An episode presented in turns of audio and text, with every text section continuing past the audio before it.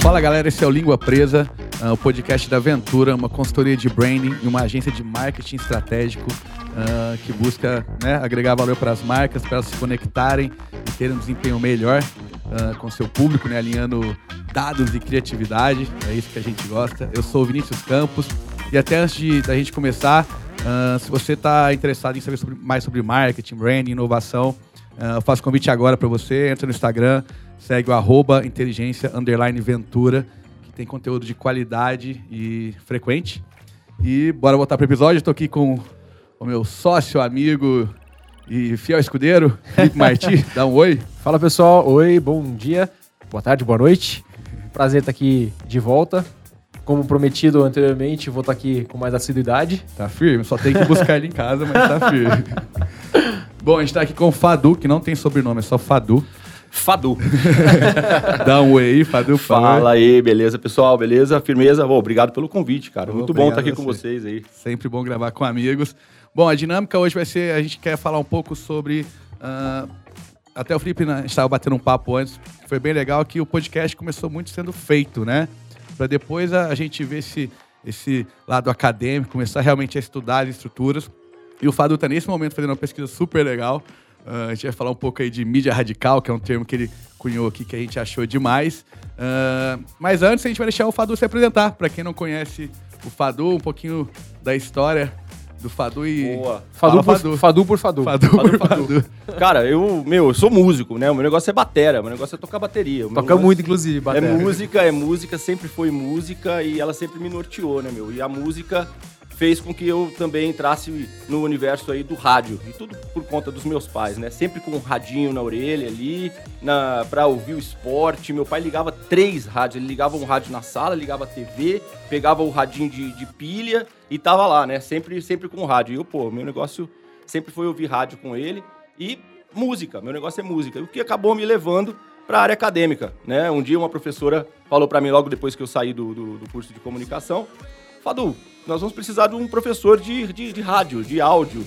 Você não quer abraçar essa? Eu nunca tinha pensado nisso, né? E comecei ali, no início do século XXI, ali, com algo que foi um desafio para mim, né? Eu tive que pegar o mercado e levar para a academia. Então eu tive que teorizar ali. Então eu fiz o caminho inverso. E para mim, pô, foi uma grata surpresa. Bom demais conhecer o, os veículos e também conhecer a música, conhecer todos esses, é, essas ferramentas hoje utilizadas aí no marketing e tudo mais, elas têm ali toda a sua essência, né? E que fez e que desenhou a minha história. Acabei fazendo meu mestrado e hoje estou fazendo doutorado por conta da música e do rádio, né? Pô, meu rádio, grande paixão aí. Que legal, cara. Isso que você traz, eu acho que em comunicação e marketing é tão, tão assertivo, né? Você trazer do negócio feito, pra, aí depois você consegue realmente, estruturar, teorizar, porque às vezes você entra até numa faculdade de comunicação, às vezes a gente conversa muito disso. Pra quem não sabe, o Fadu me deu aula de rádio, inclusive. Eu fui estagiário do Fadu. olha, olha, muito bem. e às vezes até a gente conversando, né, perguntando como que tá, né, como tá a faculdade. Porque eu sempre tive essa impressão que às vezes a faculdade de comunicação, especificamente marketing, eles não conseguem acompanhar o mercado, né? Que hoje em dia cada mês sai uma inovação nova. É impossível você acompanhar. Né? Você tem a base ali da teoria da comunicação, mas quando você entra, às vezes, em marketing estratégico, em, em coisas um pouco mais uh, é, constantes, às vezes a academia não consegue acompanhar. E você trazer uh, do, do, do, empírico, do fazer para a teoria, é um caminho muito interessante desse mercado, né? Cara, principalmente quando a gente lida com a linguagem, né? E também a gente lida com essa conversa que a mídia traz aí pra gente, né? Então eu vejo e gosto muito de, de, de analisar nesse formato. Uma coisa que eu nunca tinha pensado, e o fato de eu buscar na história, conhecer os autores, me fez aí conhecer a história do audiovisual em si. Né? Então, pô, o fato de eu voltar ali para o século XIX, que a gente estava falando, eu pegar no século XIX ali, é, estavam ali descobrindo as ondas de rádio. Imagina só, uma onda invisível, cara. Ninguém acreditava naquilo. Falava, quem são aqueles malucos que estão ali mexendo com isso, né? Os caras ali nos laboratórios, mexendo com seus é, aparelhos ali e descobrindo as ondas, né, eletromagnéticas, né? Então, e também ao mesmo tempo, os irmãos Lumière ali na Europa Sim. ali com o cinematógrafo ali, não, bem no finalzinho do século XIX. Então eu vejo ali o século XIX um, um, um nascimento dessa, dessas novas mídias, porque até então como que o, o, a sociedade, a, a, comunidade se, se, se conversava, se encontrava, né? A rede social era o happy hour, sempre, né? É, O a- Tchuco, o Tchuco, inclusive, ele continua nessa aí. Graças a Deus. é a arte do encontro, né? A arte de contar histórias e, e o que fazia com que as pessoas às vezes saíssem da realidade, vamos dizer assim, se elas entrassem num, é, num transe qualquer, uma peça de teatro, um show, né? Uma apresentação e tinha que ser ao vivo, né? Então, assim, a parte das artes muito bem desenvolvida ali, porém nós começamos a ver aí a tecnologia chegando, que chegou fazendo essa mediação de toda essa arte que já existia, cara. Nós estamos aí falando do século XIX, nós estamos no ano de 1900. Então, olha só, quanto tempo pensar que ainda no século XIX nem luz tinha em alguns lugares, em algum período ali, né? As pessoas trabalhavam à luz de velas, né? Então, a- quando chegou realmente A transmissão, né? a transmissão com essa onda invisível, né? Essa nova forma de se fazer, de se contar histórias, né? Que foi com- também com, com o cinema. Imagina eles fazendo os primeiros cortes, a primeira captação ali do- dos irmãos Lumière, aquele trem chegando e ele Sim. pegar A aquela galera cena- saindo correndo, né? Com medo do trem vir. Sim, sim. na- na- na- É porque na- eu acho que é comparável, sala, né? inclusive, com o nosso momento, né? Atual. Dessa aproximação, da transmissão. Você poder produzir alguma coisa e depois poder propagar. Né? É comparável com esse momento que a gente tá vivendo nesse instante. Claro que é um desenvolvimento daquele, daquele momento, mas é comparável, né, cara? Claro, muito, muito. Inclusive, eu vejo como se fosse. Como se a gente tivesse apertado o reset e pudesse começar de novo, cara. Quer um exemplo disso? Pega aí um, um vídeo do TikTok, a, a, a pessoa coloca o, o vídeo, de repente ela dá um pulo e ela tá com outra roupa. Irmãos Lumière. Irmãos Lumière, Total, total. Cara, eu quero fazer esse resgate e quero hum, é, entender que nós estamos justamente no início, novamente, com as produções do audiovisual e falando em podcast, em áudio, principalmente, né, nessa questão. Por quê? Naquela época, isso demorou ainda para os irmãos Lumière descobrirem o corte, né? Pra chegar né, na, na, na- na- na troca e utilizar isso como, como ferramenta ali de edição. Mas se a gente for pegar hoje em dia, é como se a gente estivesse começando novamente. Assim como nós tivemos a primeira transmissão de rádio no Brasil foi em 1922, né? 1922 aqui no Brasil, inclusive em abril, que agora no mês né, de abril faremos o centenário do rádio no Brasil. Que legal. Podemos inclusive depois fazer um especial só de Bora, rádio, né? bora. Bora. E é o centenário do rádio, da, da primeira transmissão, que foi ali no Rio de Janeiro. E tinham, nessa transmissão, pasmem, né? As pessoas andavam atrás das caixas assim e falavam, de onde que tá vindo Cadê essa voz? Mas é isso, né? É, é- é um pouquinho de fé, né? Porque o cara não tá vendo. Fala, cara, mas eu tô ouvindo. É, Da onde vem é que isso? pra gente hoje em dia é comum, mas assim, às vezes a gente não entende o tanto que essa inovação lá atrás foi, foi. Hoje em dia, a gente é acostumado com tecnologia, né? A- hoje em dia, na verdade, a gente fica. a gente fica rolando umas piadas aqui que vocês. Ainda bem que vocês não veem. É, atualmente, a gente espera o máximo da tecnologia. Ficou comum pra gente por tudo que a Banalizado, gente inclusive, viu. né? é, é. Assim, a gente, é, acho que é, a, a nossa geração, inclusive, novinha, é, a gente tem, a gente passou por essa transição. Então a gente é, é um pouco deslumbrado com a tecnologia. Acho que as gerações que estão vindo nesse na sequência, É elas, comum. elas já já já estão acostumadas. Então não é, deixou de ser metalinguagem, Sim. né? É linguagem. E uma coisa que o, que o Fábio trouxe que eu achei muito legal é assim: o que conecta todo esse tempo, e desde lá 2000 a.C., é contar histórias. Né? A gente sabe que contar histórias é o jeito mais fácil de você passar uma informação, aplicar algum tipo de experiência. E né? aí eu acho que entra muito a natureza humana, que o que nos, nos diferencia do resto do, do reino animal, que é o neocórtex, né? É. A gente guarda informações e a gente quer passar ela pra frente, né? A gente quer é, é, é, passar adiante pra fazer, pra deixar o legado. Naquele livro, assim, eu sei que é batido, mas enfim, no Sapiens, né, a gente vê que realmente o, o ser humano conseguiu eh, se agrupar em grupos maiores depois da, inve- da invenção da ficção, né? Então, realmente é uma coisa que funciona pro ser humano, é uma coisa que tá ali. Mas eu quero ir pra um, pra um outro lado agora que a gente tava batendo um papo e eu achei demais, que é a mídia radical. É muito bom o nome. É muito, É muito bom. bom, muito bom. Conta pra gente aí o que esse conceito aí de, de mídia radical, você trouxe ali pra gente da, ah, da Rádio Pirata, dos movimentos, como que você vê isso?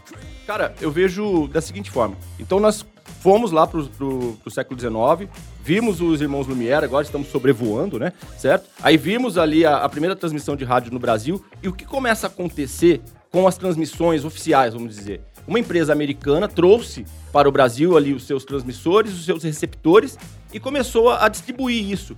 Mas o que, que ia ser produzido e veiculado nesses, nesse conteúdo?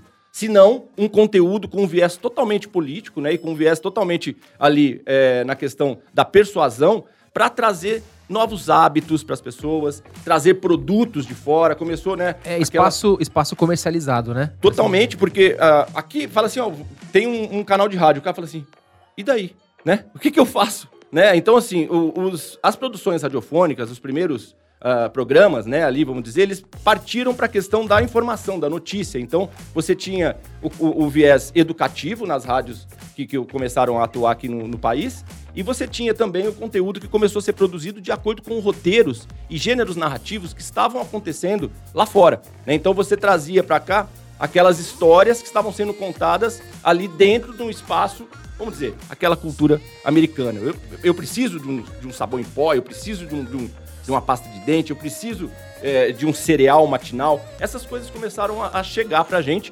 como, vamos dizer, protagonistas aí do dia a dia, mudando hábitos das pessoas e colocando, né, essa, é, vamos dizer, esse viés da alienação. Eu gosto muito dos, dos estudos da Escola de Frankfurt sobre os veículos de comunicação. Só para fazer uma abertura para a gente entender. E isso monopolizou, né? Monopolizou, sim, o conteúdo do, de rádio e TV no país. O que fazia com que as concessões de rádio e TV fossem para aqueles privilegiados que podiam, a partir ali dos seus canais, falar e colocar o que eles quisessem ali e plantar ideias. E nós tínhamos com isso, se a gente for pensar, para quem é do século XX aí, Lembra, né? Quantos canais de TV a gente tinha? Não, passava de uma mão, a gente tinha cinco canais de TV. No máximo. Cinco canais de rádio, algumas revistas especializadas em algumas coisas. Se a gente for pensar nesses veículos tradicionais, quais são as bandas nacionais que a gente conhece? São cinco também, se a gente for ver, né? Sendo que existe aí um ecossistema gigante de, de, de artistas, de músicos e, e tudo mais. O que nos faz pensar, agora chegando na sua, na sua questão da mídia radical, é que enquanto nós tínhamos essa mídia que fazia essa comunicação, que é, hipnotizava as pessoas e muitos consideravam uma certa alienação, nós tínhamos também aqueles grupos que eram excluídos, aqueles grupos que também queriam é, falar e trazer uma informação diferenciada, né? É sempre, é, é, é, comum isso. Então nós começamos a ver o surgimento dos fanzines, isso muito na metade do século XX ali, né, com... Explica o que é fanzine para a geração mais nova, que às vezes não vão saber. Fanzines são aquelas revistas é, produzidas é, de forma bem artesanal, rústica, com desenhos, feita à mão, e depois eram feitas cópias em máquinas de, de copiar, né? Em, em Xerox, né? né? Mimeógrafos, não eram? Mime, é, é, alguns tinham mimeógrafos, né? Alguns é, se viravam para produzir essa mídia alternativa, o que falava sobre um, um outro conceito da questão é, do, dos hábitos de consumo, na questão até mesmo de ideias sobre o ser humano em si, né? O ser humano em si começou a fragmentar tudo e começou a monopolizar o seu conteúdo. E o surgimento de uma mídia, que é essa mídia que nós falamos agora, mídia radical, é algo que foi para o rádio o grande centro, o epicentro das comunicações ali, era a utilização das ondas de rádio para fazer mídia de grupos de guerrilha, de feministas. Tinha rádio de presídio. Então tem rádio de todos os tipos que a gente imaginar na África, os grupos, como se comunicavam ali entre, entre eles, né? Se utilizando de ondas de rádio. E muitas vezes, né? claro muitas vezes, na grande maioria das vezes, se utilizando de canais de forma, vamos dizer, canal pirata, na rádio pirata. Né? Então, é, porque ou você tem uma, no, no século XIX, no século XIX, século XX, ou você tem uma concessão, ou você vai lá no Ministério das Comunicações, abraça um canal ali, que nem o Sarney, parece que ele tinha. Se você quiser cortar, corta. Parece que ele tinha uns 20 canais só Corta pra aqui ele. o Sarney. tinha uns 20 canais ali, né, de, de, de rádio e TV na mão dele, e ele ficava fazendo. Bom, enfim. Se a gente for ver os veículos de comunicação, o Stalin no, no, no, no século XX, ali, como que ele se utilizou dos veículos de comunicação para se colocar ali, se manter né, na Rússia, né? Pô, tem uns caras muito inteligentes lá na Rússia, inclusive tem um grupo de pensadores ali que, enfim, mas nós estamos vendo que parece que não estão tão inteligentes, tá difícil o negócio. Mas é, é, é duro é, quando tem um maluco na, em cima, né, velho? sempre tem, né? É, sempre, sempre tem. tem um maluco. Mas a necessidade de se ter canais alternativos sempre foi o rádio que supriu isso, né? E o rádio pirata, rádio pirata. Então essa mídia radical é o que nós vemos ali. Eles eles eram caçados, né? Eu lembro que conheci um pessoal de, de, de, rádio também que fazia rádio pirata, os caras transmitiam é, numa Kombi. Então os caras nunca achavam os caras. Então o cara sempre transmitia, sempre tava lá falando, falava. e ficava lá os, os donos do, da, da detenção da. Olha, vamos lá, que aqui no Brasil, a Anatel, o Ministério das Comunicações, ficou correndo atrás de rádio pirata. Mas o cara numa Kombi, velho, ele vai dando swing em todo mundo ali, né, velho? Eu, Cara, é muito- eu- eu tive uma rádio pirata. Aí, ó. Então, teve até uma aqui em Franca que depois ficou uma rádio legal. Eu tô fazendo aspas, tá? Na verdade, nós trabalhamos É, uma eu- eu também. Trabalhamos juntos, né? É, né? Mas eu tive uma rádio pirata com um cara que depois virou é, é, chefe de redação da Globo. e a gente fechou a rádio porque teve um- uma apreensão de rádios. E as rádios piratas se comunicavam depois em ondas médias. Justamente pra falar, ó, tá chegando aí um pessoal da. Olha. da tá chegando a Polícia Federal. O que, que o pessoal fazia? Desmontava as antenas, a milhão. Pá, desmonta... A rádio do radialista. A né? rádio do radialista, É. exatamente. Então, assim, era tipo o Telegram. Pode crer. E quando a gente fala nisso, o- a gente pensa o seguinte: os caras eram perseguidos e sofriam ali, né? É, é por conta disso, tinham que perdiam seus equipamentos e ficavam, mas aí depois eles começavam tudo de novo e tal. E sempre por conta dessa questão da concessão e da legalidade, certo? Fazendo uma analogia para os dias atuais, o que nós temos aí hoje é como se fosse o paraíso desses caras na época, falando assim, ó, você pode usar, tá liberado, pode usar do jeito que você quiser. É o mundo dos podcasts hoje. E até acho que a internet como um todo, isso que você trouxe da rádio, a gente vê até, falando de mídia, né? A gente tinha, vamos falar para um anunciante, o cara só podia anunciar nas grandes mídias, numa Globo da vida, enfim. Gastar uma grana, se não tivesse lá, você não existia. Com o advento da internet, hoje em dia a gente democratizou isso, né? Tanto para, aqui eu falei com meios, é, com fins de marketing, publicitário e tudo mais, você aumentar a receita. Mas mesmo você comunicar uma ideia, né? Antes, a gente democratizou isso, né?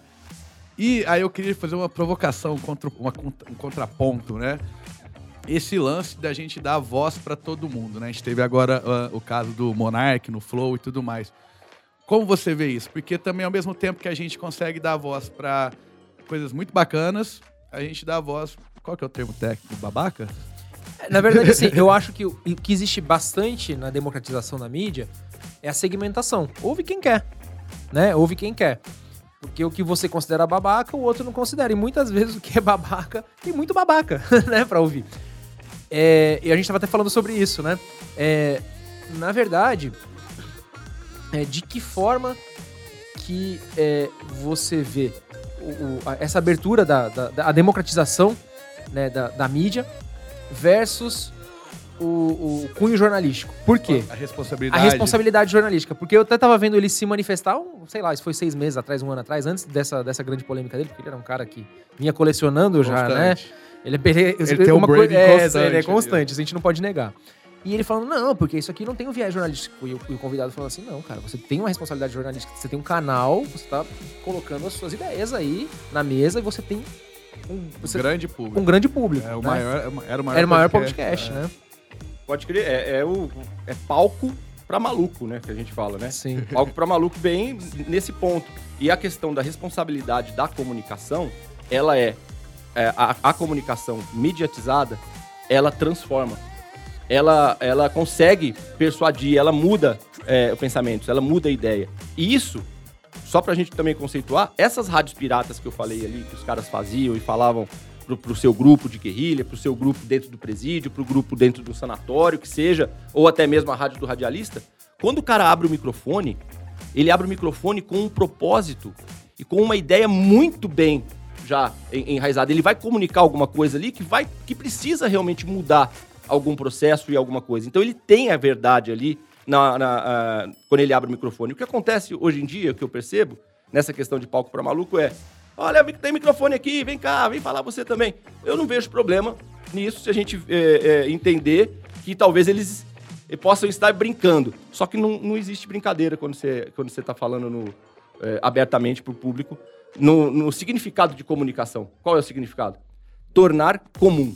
Então eu vou tornar comum uma ideia. Cara, como que uma ideia que eu já virei a página, por exemplo, e eu sei que ela não vai me trazer desenvolvimento, ou ela vai, me, eh, enfim, trazer de volta alguma coisa como um campo de A, concentração. socie- a sociedade já passou por. Aquela página foi virada, como você falou. Eu né? acredito muito em desenvolvimento. Eu acredito muito em progresso.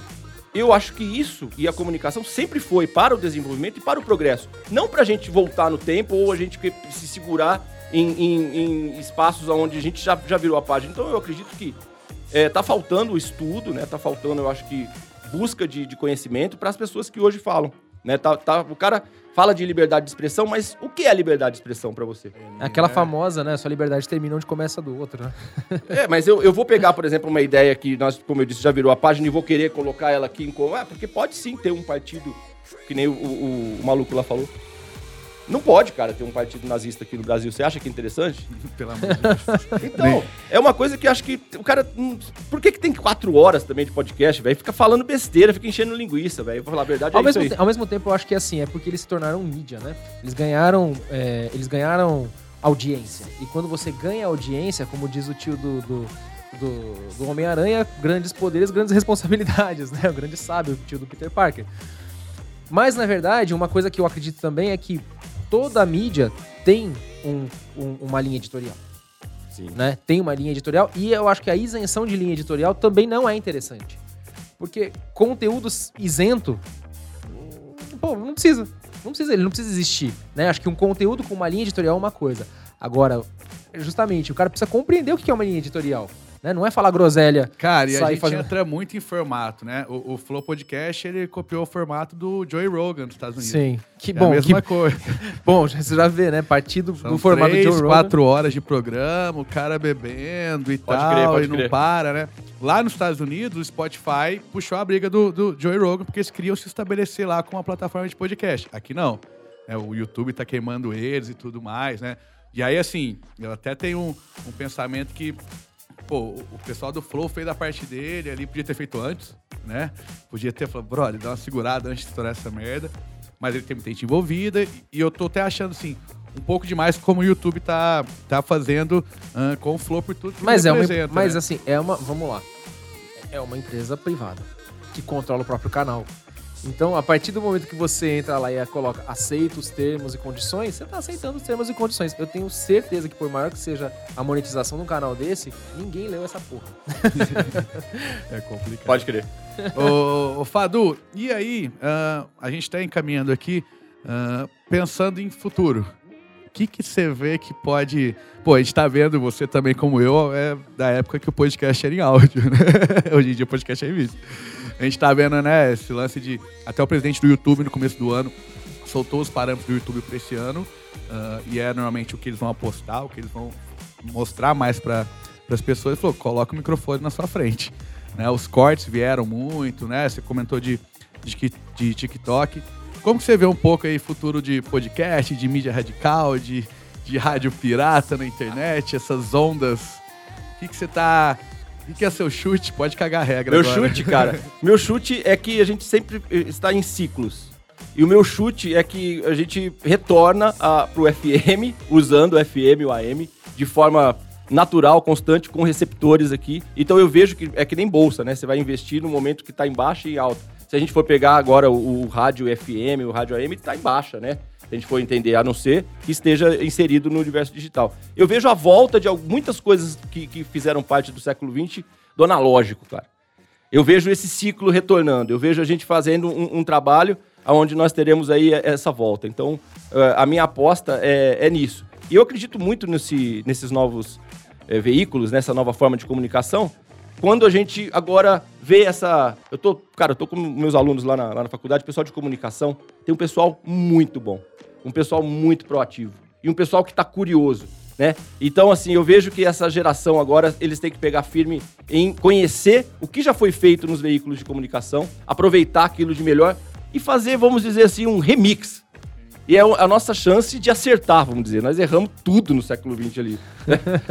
É muito Nem bom. tudo, nem tudo, nem tudo. Mas A diferença de área, né? A gente, falar, a gente falaria um rebranding, ele fala um remix. é um, é um remix mesmo, né? E a gente trazer aí aquilo de melhor nos gêneros narrativos, na construção de cenários sonoros, aquilo que foi chamado de radioarte. Eu acho que agora é hora de voltar e aproveitar os recursos. Pois não, Felipe? Não, não, só queria complementar. Eu tô levantando a mão aqui já porque eu tô gostando. Eu- então, assim, na verdade, você não tá dizendo pra gente estocar radinho a pilha, né? Você tá falando que, assim, o que a gente deve revisitar é como se construíram as narrativas, como se construíram as Cara, histórias, isso é né? demais, e formatos, né? Assim, tá, tá todo mundo, às vezes, no mesmo formato de podcast, falando de podcast, mas, porra, tem alguns podcasts que estão contando histórias, que tem ambientação, justamente, né? Eu justamente. acho que tá na hora de extrapolar o formato, né? É, não, não só as entrevistas. Eu acho que, né? na verdade, o que perdeu a, a- a importância é a mídia, né? É, os recursos técnicos estão disponíveis. Você faz tudo isso dentro de um celular. Sim. Você faz isso. O, o importante é o que. O conteúdo, né? Então se fala tanto de gera conteúdo, gera conteúdo. Aí tá todo mundo fazendo a mesma coisa. A mesma coisa. Todo mundo colocando, fazendo bumerangue. é, né? A questão não é essa, né? Ou seja, é, vamos extrapolar e, e olhar pro que já foi feito e revisitar. Pô, tá, as radionovelas, cara, você- a gente tá vendo isso tudo Total. voltar, né? Então quando você fala assim, é, voltar ao FM, voltar ao AM, não é. Vamos lá. Não- a sua dica Eu- não é eu- em radinhos a pilha, né? Não, não precisa tocar radinho a pilha. Mas vamos pegar o melhor dos caras. Depois você procura no YouTube aí, procura lá, uma radionovela ao vivo. Procura lá os caras fazendo radionovela na década de 40. Cara, tinha pelo menos umas 30 pessoas dentro da sala. Eu acredito na volta e do, assim, fortemente do Foley. Eu acho que é um espaço Sim. que é Pra ajudar a contar a história, né? que ajuda a contar a história, porque se a gente tá falando, ó, a transmissão ao vivo é uma coisa, o podcast ele Conta tem pro pessoal o que é né? Foley. Foley é o espaço onde você forja sons ali, né? Então você tem ali naquele espaço de Foley ali, é, espaço com água para você É um fazer- estúdiozinho que você simula sons. Então, de repente, o cara chegando com um cavalo. Pra você ir fazer a pessoa entender isso. e aí depois pega, sei lá, a mão e aperta no milho, né? É. Um saquinho com milho. Aí você fa- faz o, o cavalo chegando no feira, enfim. Pra ajudar a trazer a imagem, né? É, é- ter- essa construção narrativa, ela está no detalhe. Quando a gente vê um, um trabalho que você fala, putz, cara, genial, ele não foi feito de uma hora para outra. Sim. Pode ter acertado uma coisa ou outra ali no, no- no improviso, mas aquilo foi muito bem escrito, foi desenhado, foi pensado, sabe? Não é uma coisa simplesmente onde você abre ali e, e deixa jorrar um conteúdo infinito ali sem penso. Cara, eu acho, eu acho que o que volta é essa, essa arte. Por que não, hoje em dia, a gente ter tantas pessoas também para produzir, fazer uma ambientação, criar, levar o podcast para onde as coisas estão acontecendo e a ambientação ser o próprio mundo mesmo? Então a questão é, a gente usar isso com responsabilidade e pegar aquilo de melhor que já, que já existiu, que é o rádio arte que eu chamo aí, né? Então, é basicamente isso. Eu me vejo fazendo assim, né? Eu penso assim. Né? Cara, eu tava até ontem tava fazendo um curso de, de marketing e tudo mais, e a gente falando como você engaja pessoas, como você ah, realmente cria uma comunidade, como você chama atenção e, e a gente definiu uma, uma linha que eu acho que é que é, vai de quando você tá falando, tem que ser verdadeiro, tem que ser relevante e tem que ser diferente. Aí você vai citar, cara, tem que ser de verdade, né? Tem que ser Sim. realmente É, nessa linha que você falou, uma responde a outra, É. uma dá subsídio pra outra, né? Então acho que é, é muito esse caminho pra gente explorar formatos novos, né? Pra gente realmente trazer alguma coisa nova. Verdadeiro, relevante e diferente, né? Eu acho que, que resume bem. Fadu, Boa. obrigado. Deixa aí Seu recado do seu malandro. recado do malandro. Se alguém quiser saber mais do Fadu, onde que acha, mais da Shasta, enfim. Aí esse É, espaço é pra você. Fadu Rádio, você encontra ali, né? Procura nas redes sociais Fadu Rádio. Também na Shasta, né? Aqui junto com, com a equipe. Obrigado ao Duzão que tá com a gente aqui, o produtor. O Duzão já conheço também, Milano também. Sempre braço direito aí. Um abraço para todos da Shasta, para conhecer ali, shasta.com.br. Tem o um, nosso trabalho de podcasts e também rádios para empresas. E é isso, né? Fica aí. Ah, Um abraço para vocês. Fadu Rádio, você me encontra aí. Legal, Fadu. Obrigadão. Felipe, fala tchau. Tchau. legal, foi muito legal o, o bate-papo. Acho que é, a gente aprendeu bastante hoje, né? E acho que o que fica aqui é que sempre, é uma coisa que você sempre traz, Tchuco, é, que é sobre engajar pessoas, né? Como você faz isso, como você se aproxima das pessoas. Se comunicando, entendendo como é que a cabeça das pessoas funciona, né? E, e trazendo sempre relevância e inovação das Vai coisas. fazer diferente. Galera, valeu. Ah, quem quiser saber mais do Felipe, é arroba Felipe Marti. Vai ter um, um, um- um conteúdo muito legal sobre ser pai. e para me seguir nas redes sociais é arroba Vinícius T. Campos. Eu compartilho muito sobre marketing, branding e mountain bike. Então me segue lá. E obrigado, até a próxima semana e valeu!